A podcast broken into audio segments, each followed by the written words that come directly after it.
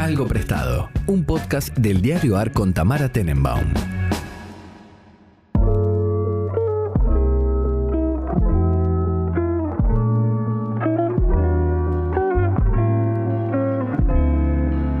Buenos días, buenas tardes, buenas noches, cuando sea que estén escuchando este podcast. Nosotras estamos en el mismo horario. Con- Siempre. eh, siempre, always. Una cosa con la que pueden contar eh, con mi amiga personal, Eugenia Mariluz. ¿Cómo estás, Buji? Hola, ¿cómo estás? ¿Querés que te haga una confesión Sí, muy personal? por favor. Cuando empezó este podcast, vos presentabas a todo el mundo como tu amigo personal, excepto a mí. No puede ser. Y en un momento lo empezaste a hacer y dije, subí el escalón. amigas. Claro. personal. Yo me quedaba como, anda a cagar, Tamara, tenemos, no sé. No te puedo creer. Me parece bien. Bueno, está bien. Ahora estamos en otro, en otro momento de, de- de nuestra relación. Me parece No, bien. tremendo. Sí, sí, sí, ahora eh, íntimas amigas. Para todo el martes día hablando de ¿no? El martes te veo en El Tangana. El martes me ves en Zetangana, sí. Pero hablemos de Eh, incluso. Vas a estar siempre ocupada haciendo con un, con un tipo de auriculares y haciendo cosas con un handy. Eh, ¿qué, ¿Qué tenés? ¿Qué sacaste? ¿Platea, Campo campo? delantero. Nos reencontramos. Porque aparte no creo que quieras ir a, a apretarte contra la valla. Eh, no, soy una persona grande. Pues eso, yo, yo también. Nos encontramos del lado derecho, mirando el escenario, al fondo. Perfecto. Listo. Yo te busco. Buenísimo. Allí nos vemos entonces. Listo. ¿Con quién vas? Eh, yo voy con mi amiga eh, La Cone. La conoces, es una alta que está siempre conmigo y con Violeta. Siento que la tenés Ay, que no haber sé. visto. Es amiga aparte de tus ser. amigos, tiene muchos amigos músicos. ¿Vos al final con quién vas? No, vos estás ahí, ya está. Yo estoy trabajando ya, claro. Yo estoy ahí. Bueno, Estoy ahí para siempre. con tu amiga Talesnik a ver si la sumaba a mi programa, pero me dijo que iba con 10 personas más y dije, bueno, encuentro No yo. vamos- Para mí No, se le va a caer todo y va a tener que venir a mi programa. No hablemos de, la, de lo que hizo Tal Sneak para el- la fecha de Zetangana porque me parece inhumano. Les encontrás a todo el mundo. Es como, te estás endeudando por gente que no conoces. ¿Por qué le sacó entradas a otra gente? No Porque ella es muy buena. eh, la militancia de Zetangana es muy de ella. Ah, No sé, creo que lo sintió como un llamado divino a hacer que todo el mundo vaya a ver al sucio. Entonces, nosotros le decimos al sucio a Zetangana todo esto. sí, sí, he visto, he visto, he visto. Creemos que se bañe, pero no, no deja Hay de un tener dress el alma code para ver a Zetangana. Hay dress code. ¿Qué me tengo Y que al- poner? sí, sí, sí, tenés que vestir medio bien. Medio lo del Modóvar, siento que deberíamos ir vestidas. Vamos a ser las únicas si todo el mundo está de topsito. Te podés poner Siento ese que es vestido rojo que me mostraste el otro día. ¿No es un montón para un recital? Bueno, pero le pones tipo zapatillas y un buzo Adidas, ¿entendés? Dale, Tamara. Ah, bueno, ok, estamos en esa. Vestido, ok. Porque es rojo. Aparte es un festival para ir a ver chicos lindos. No es un festival cualquiera. Yo siento que todas las chicas vamos con esa idea, vamos a llegar y solo vamos a estar nosotras, ¿eh? Eh, puede ser, puede ser. Y una, y, una gran, y una gran cantidad de trolos que van a estar en el mismo plan que nosotras. Va a haber Gracias, dos, y ahí somos tipo 500 enanas vestidas de rojo y eso es todo. Sí. Hay que, hay que agarrar a los heterosexuales que veas caminando con garras. Eh, Claro. No, va a haber tanto trolo como en Rosalía, ¿eh? No, no, no, no, no. Yo siento que puede llegar a haber como dos paquis, eh, eso. Y, mujeres. Y mucha gente peleando como si estuvieran peleando por el ramo. Está bien. Bueno, Pero No me nosotros, desde el fondo, tranquilita, vamos a hacer mucho más que quienes estén peleando por el ramo. No te olvides de eso. No, no, yo me tengo muchísima fe. O sea, lo único que, que- que tengo fe es en mi, mi capacidad de de estrategia y persistencia. Así que Me imagínate. encanta. Que Eh, también voy a, voy a confesarle algo a los oyentes de este programa. Vos ya lo sabés, pero me parece que todo el mundo debería saberlo. Yo todavía no vi el fin del amor. No puede ser, es terrible. Eh, Lo sabía, pero pensé que quizás anoche lo habías visto, no sé. No, anoche me quedé dormida, boluda. Me quedé dormida y me dejé todo el lavarropa con la, la ropa mojada. Lo tengo que volver a lavar ahora. Eh, Pero aparte toda la gente la ve en dos días. bueno, ya lo sé. Yo lo Así sé. La voy a ver este fin de semana. Bien, sí, más te vale que para cuando estemos en Tangana la hayas visto. Por eso. Pero bueno, tengo que sincerarme y que lo sepa la gente, porque aparte no voy a hacer ningún comentario, aunque he visto que todo el mundo dice que está muy buena, que se siente muy identificada, que la serie es bárbara. Yo indica que sí. Yo siento que por suerte ya está por pasar de moda. Así que tendrías que verla ahora porque en una semana ya no va a tener sentido, nadie va a querer hablar con vos de ello. No, si no la puedo reivindicar en un par de meses cuando haya pasado de moda, viste la gente que bueno. como agarra las modas una vez que ya pasaron las modas y las vuelve a convertir en moda, eso voy a hacer. Con las series es difícil igual, ¿viste? Que por ejemplo, imagínate que no viste la serie Luis Miguel, no te puedes poner a ver ahora la serie Luis No, Miguel. no, Ya eso es verdad. Ya pasó, ya no ya tiene pasó. sentido. Bueno, la voy a ver este fin de semana. Me parece bien. La voy a ver este fin de semana, lo prometo. Me parece muy bien. Bueno, ¿qué trajiste. Buji? Tengo nuevo, viejo y color porque Priluca me dio plateado. O sea, tenemos que hablar de las elecciones de color de Piriluca porque a mí directamente me causa gracia porque ¿sabes qué es lo que más ternura me da? Yo a él me lo imagino pensando colores, ¿entendés? Sí, es que sí. El otro día mm, yo subí, vos supongo que lo viste porque estás en mi lista de mejores amigos. Subí cuando estaba en, en el nail parlor, ¿cómo se dice? No sé. Estaba haciéndome las uñas y entonces subí la carpeta de colores para que alguien me sugiriera un color. Digo, a ver, Sí. tienen ideas. Y Briluca me escribió, ¿todos los colores existen? Lo amo. No, lo amo, lo amo. O sea, Yo Realmente- que estar guardado la story para... es que a mí eso es lo que más ternura me da. Yo sé que él piensa colores. eh, piensa qué color darme para no cagarme también. Y termina dándome plateado que vos decís, ¿cómo se te ocurre? ¿Entendés? Es para esos como- colores de nene chiquito, ¿viste? El de Sí, sí, sí. plateado. Sí, sí, de Faber Castell de comprarte los 36 lápices y decir, mirá, verde agua. Y, y, Sí, sí, sí. y dar ese color. Pero voy a empezar por el color, ya que estamos, Bien. porque también, a ver, tengo que hacer un llamado a la, a, la, a la sociedad que escucha este podcast. El otro día Gino, en no sé qué evento, en no sé qué lugar, se le acercó una persona que escucha el programa, una chica, ¿Mm? y le dijo que le gustaba mucho el podcast, así que muchas gracias, pero que yo tenía que dejar de hablar de Taylor Swift. Yo voy a dejar de hablar de Taylor Swift cuando Taylor Swift deje de hacer cosas, porque de alguna manera u otra estoy abanderada en este podcast de, de ser la representante oficial de Taylor Swift y la mina acaba de sacar un disco. Y como Priluca me dio plateado y Taylor Swift fue a una entrega de premios vestida toda con un vestido plateado, otro oyente me puso en Twitter, usa esto para hablar de plateado, así que es hora de que hablemos de Midnight, el décimo disco de la carrera de Taylor Yo te voy a decir, ya que estamos, ya sí es cuestión de confesar, que no me gustó. Bueno, creo que hay dos eh, vertientes, dos militancias con respecto a este disco que es, tenés la gente que va a entrar a escucharlo después de escuchar Folklore y Evermore y tenés la gente que va a entrar escuchando habiendo escuchado toda la vida a Taylor Swift. Si vos entras, entras a escuchar este disco después de Folklore y Evermore, o sea que sos un Swifty post pandemia, o sea que sos como yo, es un disco que mucho no te va a gustar, ¿no? No, yo Porque había- vuelve... Yo cono- conocía la carrera de Taylor Swift y había escuchado todos los discos anteriores. Lo que siento es que igual es un volver a un sonido un poco menos maduro que el que habías conseguido. Es curioso. Es una No decisión curiosa. no solamente el sonido, porque yo ahí te puedo pelear que el sonido para mí tiene ciertos detalles que lo hacen maduro, digo, me parece que está como muy metido en esta idea nostálgica de los sintetizadores ochentosos que está bien logrado y que genera como este ambiente que es lo que ella quiso hacer de estar componiendo a la, a la medianoche, porque es como un disco medio sonámbulo en el sentido de que los sonidos, si bien son sintetizadores y es pop, no es un pop que te dan ganas de bailar, ¿viste? Es ese pop de las 3, 4 de la mañana, de te desvelaste y estás mirando el balcón, estás en el balcón fumándote un cigarrillo, mirando y diciendo qué carajo voy a hacer. Eh, es más, Entiendo la intención, entiendo la intención. Lo que siento es que, mm, o sea, en términos de comparando incluso con la carrera previa a, a Evermore, em, tiene menos hits, tiene menos, te- tiene menos, menos me- melodías recordables. Creo que sobre todo es eso lo que me está pasando. te diría Como que no tiene hits. No.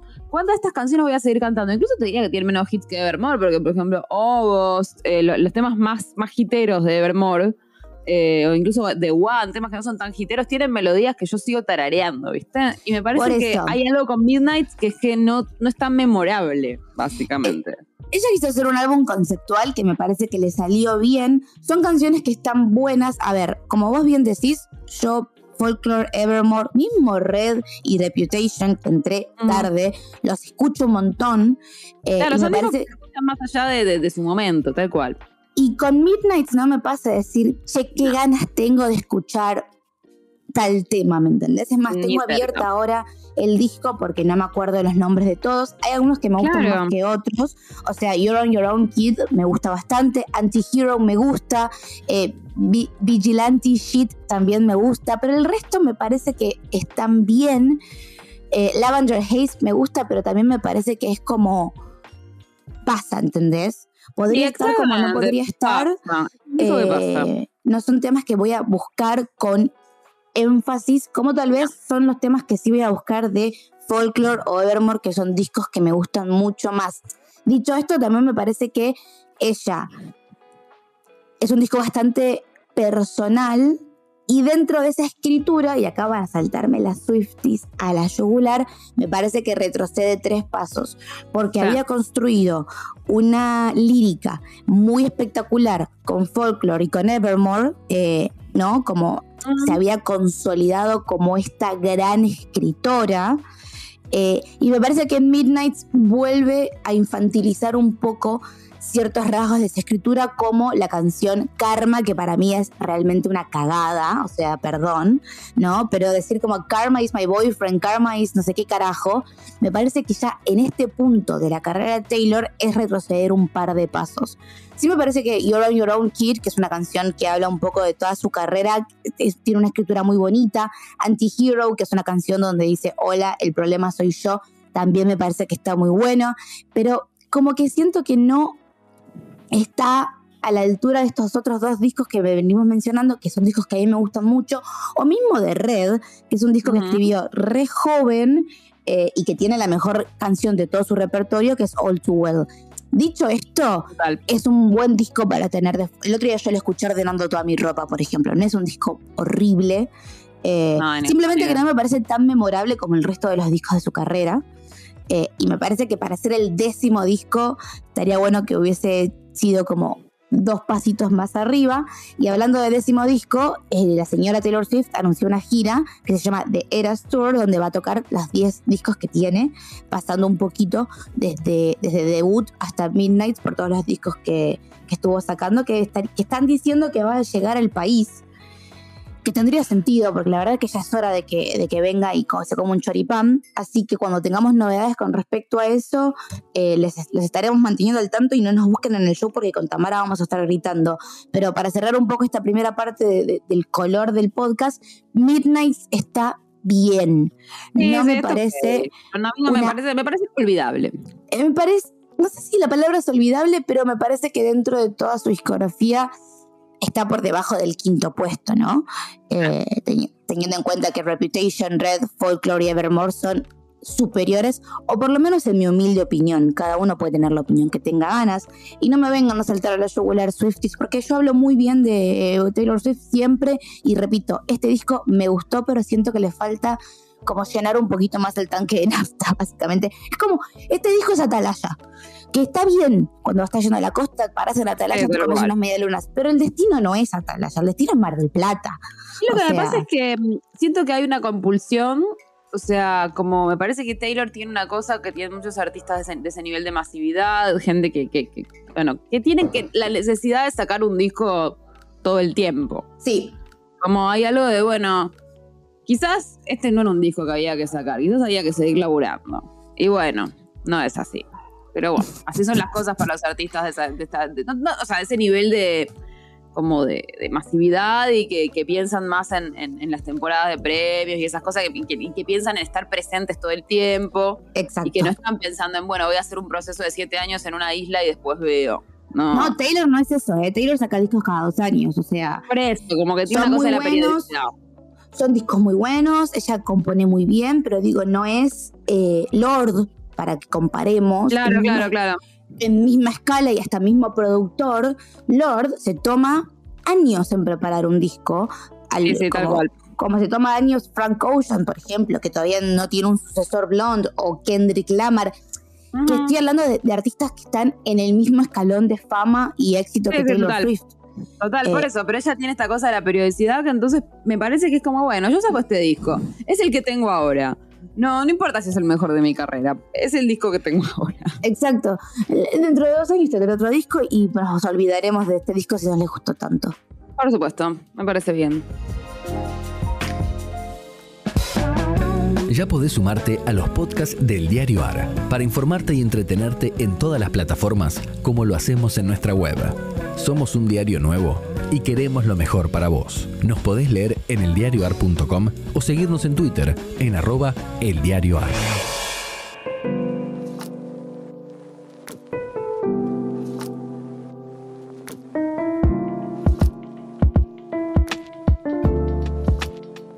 De color. Después tengo nuevo y viejo. Tiré una moneda Bien. y decir por cuál querés empezar.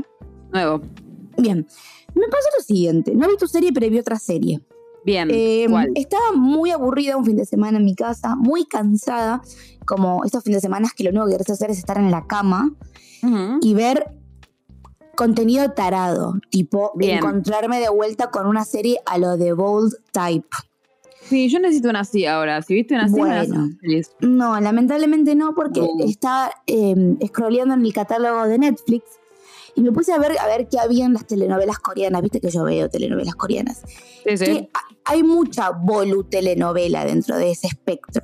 Entonces dije, sí. bueno, una comedia romántica acá para poder abandonar a los cuatro capítulos, pero que sacie mi necesidad de estupidez, en este momento voy a encontrar.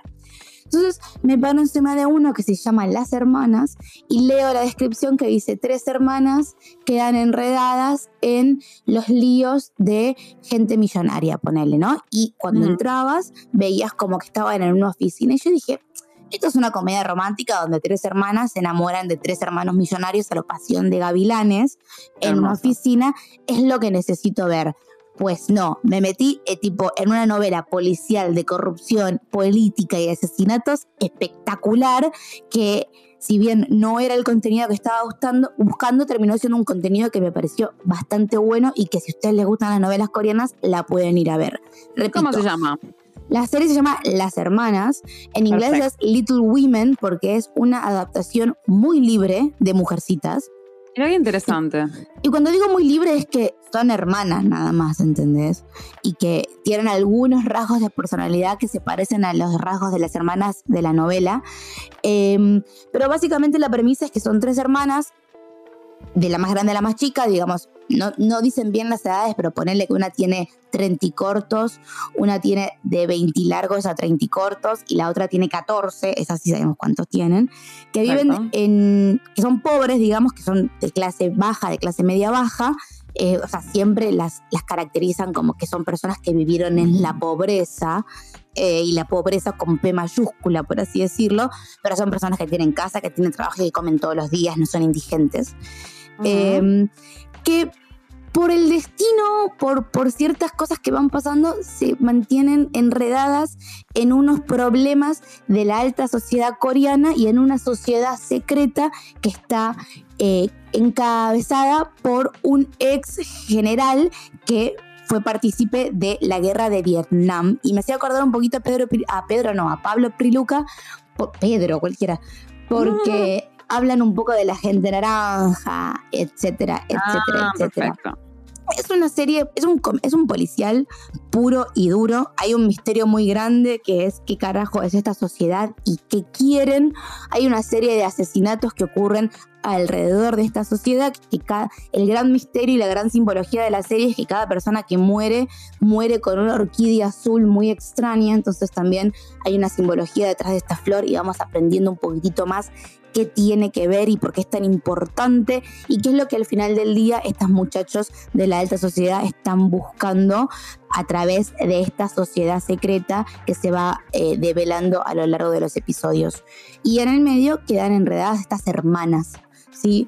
Eh, la más grande de ellas es una contadora que termina quedando pegada porque su mejor amiga del trabajo es o sea, la encuentran que se había suicidado, entonces ella intenta develar el misterio de por qué se suicidó y está conectado obviamente con este con esta sociedad. La segunda hermana, la del medio, es una periodista que termina estando enredada en todos estos líos porque está investigando al candidato a alcalde de Seúl, que obviamente termina teniendo algo que ver con esta sociedad secreta. Y la tercera, la más chiquita, es una artista, pinta, es está becada en una escuela de arte muy importante, qué sé yo, entonces se codea con gente muy cheta y termina estando enredada porque se hace amiga de la hija del candidato alcalde que también tiene que ver con esta sociedad eh, secreta, como vengo diciendo, que de alguna manera u otra termina siendo que todas estén enredadas en líos, en amenazas de muerte, en policiales y en diferentes tipos de personajes que entran. Es un drama, no hay nada de comedia, nada, nada, nada, nada. Eh, y si les gusta ese tipo de, de, secuencias, si les gusta algo que tenga que ver con corrupción política, con asesinatos, con misterios, con guerra, con investigación, con la diferencia de clases eh, y, y con mantenerse atada a la silla a ver qué va a pasar en el próximo episodio. La buena noticia es que la serie ya terminó, entonces la pueden ver de un tirón, que no es lo que me pasó a mí, que tenía que ver dos episodios por fin de semana. Eh, recuerden que las series coreanas son a la vieja usanza, usanza, no sé cómo se dice. Eh, eso, gracias. Que son episodios de una hora. O sea, son 12 episodios, creo. No la van a poder ver en un fin de semana. Es larguísimo. Y no puedes ver el teléfono porque nosotros no hablamos coreano. No sé si algún oyente habla. Pero bueno, yo dejo mi granito de arena. Y repito, yo estaba buscando en la serie boludo y me encontré con un señor policial con P mayúscula. Así que si están buscando algo que tenga que ver con eso, o si les gustan las novelas coreanas, que hay como un público bastante cautivo en Argentina que ve ese tipo de contenido, pueden verla. Está en Netflix, son 12 capítulos. Y actúa, para que sepan, el protagonista masculino de. Eh, el lindo, básicamente, de el juego, el juego del calamar que es ese que ah, Lali Espósito puso, che, qué lindo este hombre. Digo, como para tener un plus a lo que estamos viendo, ¿no? Me parece perfecto. Un galán. Yo sé que no la vas a ver igual. No miro series coreanas, no entiendo el código. Realmente no, como que traté y dije, ¿qué es esto? Pero creo que es porque no me dan risa los chistes. Eso me pasa. No, ah, como que no, no, entiendo. Si entendiera el humor, siento que las podría ver. Pero hay algo de eso que no entro. Pero escuchame una cosa, eh, ¿Parasite la viste? Sí. ¿Te gustó? Sí. ¿Entendiste el código? Sí. Entonces claramente tenés eh, un prejuicio con las series que no son habladas por todo el mundo. Ojo sí, por ahí como con las novelas, como con el código ese. Me parece que es como que yo me acostumbré a las novelas, eh, digamos, mexicanas, venezolanas que veía cuando era chica y eso, bueno, ya está, ya lo miro. Pero una novela turca, por ejemplo, nunca vi. Eh, no, no. Como novelas, en general me cuesta un poco más. ¿Esta tiene un código de novela o no tanto? No, no, esta tiene un código de policial. O sea, si fuese una, si fuese una novela de la, de la televisión de aire argentina, sería tipo, ¿te acordás de Montecristo, ponele? Bueno, pero es ese tipo de, claro, es ese código. Es como una novela, pero con policial. Claro, o sea, Montecristo es más telenovela, pero lo que veo es que es una novela que pasarían después de las 10 de la noche en Argentina, no a las 9, no a las Entiendo. No es, una, no es una novela para comer y ver a Adrián Suar mientras estás en la mesa familiar. Es la novela post mesa familiar. La de tu mamá tomándose un cafecito mientras, no sé, te cose los pitucones en, en el uniforme del colegio. Entiendo, entiendo. Ok. Bueno, o sea, puedo llegar a intentar verla porque, sobre todo porque ahora no tengo nada que ver. Eh, como efectivamente te dije, estoy buscando algo tonto, pero esto me dijiste que no es tonto encima. No, esto no es tonto. No, abrimos la búsqueda de, series tontas, o sea... Sí, contístenos por Twitter, o sea, queremos ver como de Voltype, pero no. O sea, porque ya la vimos, otra. no podemos volver a ver The Sex and the City, que si bien no es una serie tonta, cumple el rol de... No, yo la vi muchas veces, no puedo volver em, Igual aviso que estamos a punto de entrar en la Navidad, así que se van a, se van a empezar a estrenar muchos contenidos que tienen que ver con esa época del año que a mí particularmente me encantan. Así que la próxima voy a traer recomendaciones de Navidad porque amo la Navidad. a mí me gusta la Navidad y me gustan las películas navideñas, pero en general hace años que no hay una buena, la verdad. eso es verdad, eso es verdad. Nada repetirá lo Actually. Claro, la Actually de Holiday. Y hace bastante que no hay una película simpática de esas. Entonces, eh, no vi todavía la de Lindsay Lohan, eso podría haber. Ah, ¿sabes que la vi ayer y dije, esto va a estar bien? Porque aparte vuelve Lindsay Lohan a actuar. ¿No te gustó? No, no la vi todavía. Ah, la viste como que la viste que existía, ok. La vi que existía, claro. Em, la vi, entré a Netflix y vi el trailer. Eh, pasa que tengo que ver tu serie antes de ver la película de No, yo voy a, ver si la veo. Bien, para terminar mi, mi, trío de cosas que traje, viste que yo te dije que volvía a ser culta. Es cierto. Bueno, traje un libro. Muy, bien, qué culto. qué, fina. culta, qué culta, qué fina. Un libro nuevo, porque se acuerdan que yo los libros que estaba trayendo eran libros que ya había leído. Pasa que el otro día salí con la otra Tamara, ustedes no la conocen, pero es una persona muy importante en mi vida, que yo tengo dos Tamaras T alrededor. Tengo a Tamara Telesnik y a Tamara Tenemon. Y las dos boludas son escritoras, entonces es muy confuso para todo el mundo, excepto para mí. Eh, y salimos a hacer compras porque somos vecinas y pasamos por Eterna Cadencia. Y compramos libros, obviamente. yo, compré dos, uno que todavía no empecé a leer y otro que en realidad lo encontré cuando estaba yendo a pagar. Viste que en Eterna Cadencia tenés un montón de libros chiquititos eh, al lado de la caja. Sí. De todas editoriales como más boutique o libros como un poquito más interesantes, libros de bolsillos.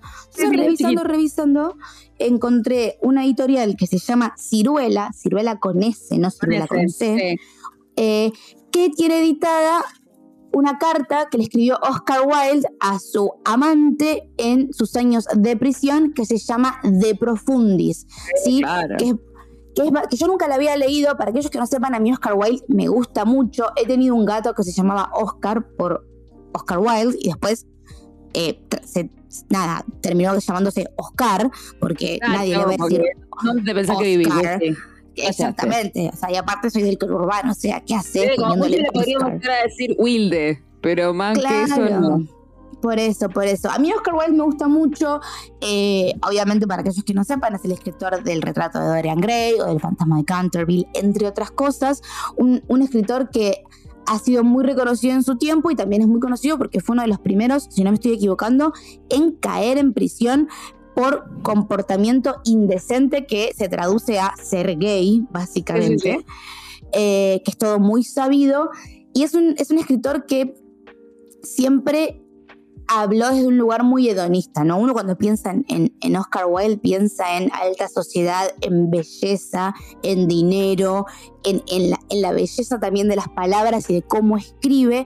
Y de Profundis, que es una carta que le escribe a su amante, o sea, por quien termina en prisión, si podríamos decirlo de alguna manera muy bruta, eh, en, sus peor, en los peores años de su vida, me parece que es un texto súper íntimo, en un, en, un, en un código muy distinto a la, a la ficción que uno puede encontrar de Oscar Wilde, porque si comparamos, por ejemplo, el retrato de Dorian Gray, que habla todo el tiempo de esta belleza y de estas ganas, ¿no? De, de que la vida se rinda al máximo y con todo lo malo que eso tiene, porque si conocen la historia cerrando lo que estoy diciendo, acá tenemos un hombre completamente abatido, sin ningún tipo de glamour a su alrededor, escribiendo una carta desde el enojo y el dolor a una persona que obviamente lo hizo sufrir mucho, pero al mismo tiempo también lo quiere mucho.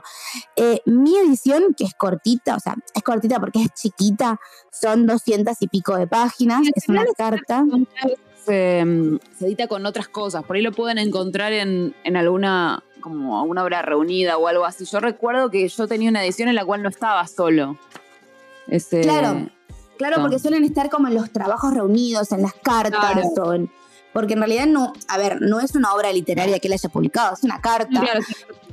Investigando sobre este libro me enteré que Oscar Wilde tiene un nieto que está vivo, Mira vos, no sabía eso. Que curra con su abuelo. ¿Dueño de derechos? Sí, claro, y curra con su abuelo.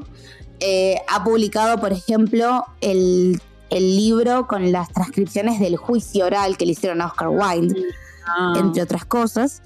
Eh, pero bueno, este es el, repito, la edición se llama Ciruela, eh, está la carta solita, son 200 páginas, pero es una edición chiquitita, o sea que en realidad son muchas menos páginas, deben ser una, es una carta de 100.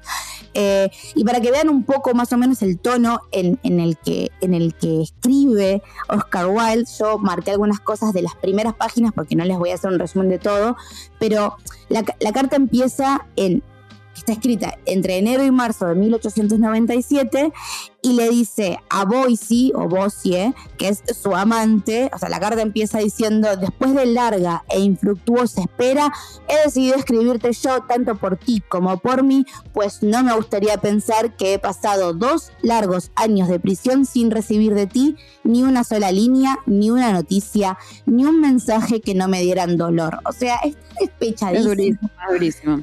Es durísimo, constantemente lo está bardeando, le dice, vos no tenías motivos en la vida, no tenías más que apetito, tu defecto no era que supieras muy poco de la vida, sino que sabías mucho. Eh, habla un poco también del padre, que aparentemente el padre de este Boise fue quien, es el, quien denuncia, entre comillas, sí, claro. a Oscar Wilde para que, para que caiga en prisión por haber corrompido a su hijo. Y lo interesante es que estos dos amantes, luego de que Oscar Wilde sale de prisión, se vuelven a encontrar. No es que la, el encarcelamiento y esta carta de dolor hace que ellos se separen. Ellos después se vuelven a encontrar eh, y siguen un tiempo juntos hasta que Oscar Wilde eh, se casa básicamente eh, no sé si se casará antes o después, porque vieron que en ese momento, bueno, en este momento también, pero digo, solían casarse con mujeres simplemente por casarse y tener descendencia y seguían haciendo sus, sus cosas reales on the side, como se dice en inglés.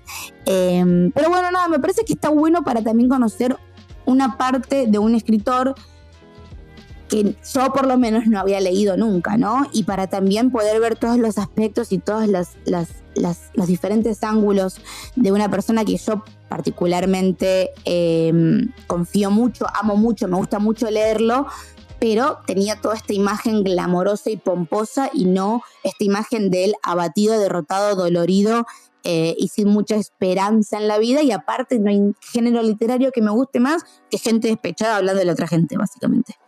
Así parece que se los recomiendo, lo pueden encontrar solito en esta editorial que les dije, y si no, obviamente, como dijo Tami, está en las recopilaciones de textos, de cartas, de poemas, no sé, como de los trabajos que no se fueron publicando como ficción oficial del señor Oscar Wilde. Bellísimo, Buji. Bueno, yo para terminar te traje algo prestado que en realidad pasé más tiempo pensando en en qué sentido era prestado que en otra cosa. Viste que el prestado es una categoría un poco curiosa. Eh, Creo que es la, categoría más curiosa en el sentido de que hay que. Lo más importante no es la cosa, sino inventar la excusa. Y, mm, y en este caso, la excusa es que. Mm, bueno, traje una película que yo veía mucho cuando era adolescente y hacía mucho que no veía. Eh, como una película esas que, ¿sabes lo que haces? ¿Viste esas películas que te, te preguntan si te gusta y dicen, ay, me encanta esa película? Y en el fondo, ¿te acordás que te encantó? pero no te acordás si te gustaba, porque no la viste, hace años que no la ves. O sea, yo dije, la voy a ver de vuelta. Y esta mm. película, Metropolitan, supongo que vos la viste. ¿Cómo se llama? ¿Cómo? Metropolitan. Ah, no la vi. ¿No la viste? Ah, entonces eso tenés para hacer este fin de semana, te va a gustar. Em, Metropolitan es una película de 1990 de una, de autora que se llama Whit Stillman. Yo la vi cuando era adolescente porque en una época en la que yo veía muchas películas de este estilo. Eh, de este estilo, digamos. Em, de hecho, si, si, digamos, si mirás eh, em, como busca, buscas el estilo que es, vas a encontrar que, le dicen algo así como una película como sobre sobre la, sobre sobre la, a ver cómo decir sobre los dramas de la burguesía pero medio graciosa. Ay me encanta. Em, es como digamos hoy retrospectivamente la identificarías bastante con, Gossip Girl, porque es una película sobre. Es una película de Whit Stillman. Whit Stillman también lo puedes haber visto. Es un director eh, muy, muy, muy, muy conocido inglés. A ver, por ejemplo, qué puedes haber visto. Bueno, la última adaptación de Jane Austen que se hizo, si no, si si, no me estoy, perdiendo de alguna, Love and Friendship, era de él. La estoy eh, buscando ahora, estoy en su página de Wikipedia. ¿No tenés nada de él? Seguro que sí viste algo de él. ¿eh? Barcelona, Amor y Amistad, Damsel in Distress, The Last Day of Disco. Es un director inglés, o sea, como muy, digamos, tiene intereses, podríamos decir, parecidos a, los nuestros. Si querés, en el sentido de que, bueno, hizo, hizo una, una, adaptación de Jane Austen, eh, bueno, The Last Day of Disco, sí la viste. ¿No? No. Bueno, es un, es un director muy divertido a la que le interesan, digamos, eh, mucho los diálogos así chispeantes y, las burguesías decadentes, ¿no? Le interesa un poco eso, los diálogos chispeantes y la gente venida a menos eh, y que tiene como más recursos simbólicos que, económicos. Mm, y, y, en esta película, que es su primera película de 1990, hace como hay gente que dice que es una especie de adaptación de Mansfield Park. No lo es, no es una adaptación. no lo es, no, no lo es, porque yo creo que ni él la pensó así, ¿eh? Pero hay unos guiños, qué sé yo, y de hecho hablan de la novela en la película, pero tiene una. Digamos, lo que tiene en común con Mansfield Park es que tenés un grupo de jóvenes que se divierten todos juntos hasta que pasa algo y el grupo se desarma. Fin. No pasa algo grave, pasa algo como que de hecho hablan de que el grupo se desarma porque bueno, ya está. Eh, ¿Viste cuando tenés un grupo de amigos que todos los fines de semana se juntan y, parece que se van a juntar todos los fines de semana y los grupos de amigos no duran tanto tiempo? No, no eh, duran tanto tiempo. Ah, Por ahí los amigos, los amigos personales, ¿viste? O sea, uno puede mantener Exacto, las amistades personales duran, pero esa idea de, tipo de friends, de seis personas que se juntan todo el tiempo, uno la tiene un año y después otro año es otro grupo. Un año se ha hecho para que todos se junten seis todos los fines de semana es muchísimo. Eh, entonces, eh, bueno, se trata un poco de eso. De hecho, esto es de hecho, esto es en realidad un verano, como un, un invierno. Un invierno que se juntan todos porque es una temporada de debutantes, ¿no? Como que van a las fiestas de, los, de las debutantes y siempre son ellos mismos. Y, toda la, la, serie, la, historia está en torno de un chico que llega, un colorado, que de hecho eh, en todas las entrevistas después le dice a Whitman, eh, qué raro que elegiste un protagonista colorado, nadie elige nunca un protagonista colorado. Me pareció muy gracioso eso. ¿Qué, problema tendrán con los colorados? Creo que hay colorados en las películas, pero si pensás en películas protagonizadas por un colorado, no son tantas. No, eh, se me ocurre la de Disney que es dibujitos. Claro, por eso, pero un actor colorado que sea prota es raro. es eh, raro. Bueno, el de Please Like Me.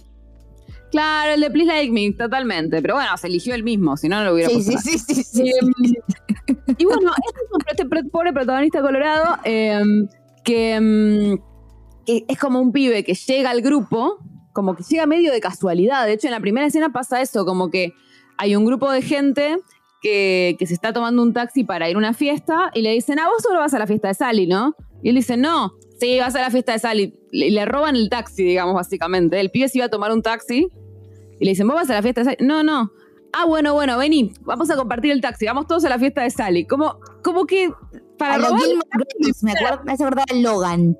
Bueno, claro, de hecho el actor que hace eh, uno de los protas es, em, actúa uno de los novios de, de, um, de Lorelai, lo vas a reconocer. Y, mm, y es medio ese plan, sí, medio Logan, como que se suben al taxi para robarle el taxi, se lo llevan a la fiesta y después medio que lo adoptan. Y de hecho hay un momento muy gracioso en el cual el pibe, como el pibe se las da de, progre, de que no le gustan las fiestas de debutantes, qué sé yo. Después vamos entendiendo que es un pibe que es un venido a menos, porque em, como que su padre el que tenía plata, pero su padre se divorcia de su madre y ahora tiene otra familia, entonces el pibe vive con la madre en una situación más humilde.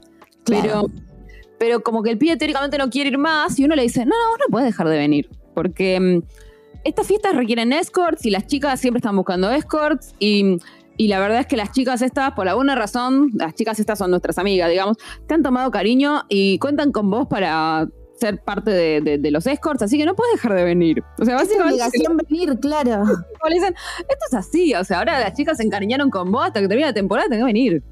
Em, bueno, es muy graciosa. Es una película que yo la recordaba muy graciosa y me alegró, me tranquilizó volver a verla y que siguiera siendo graciosa.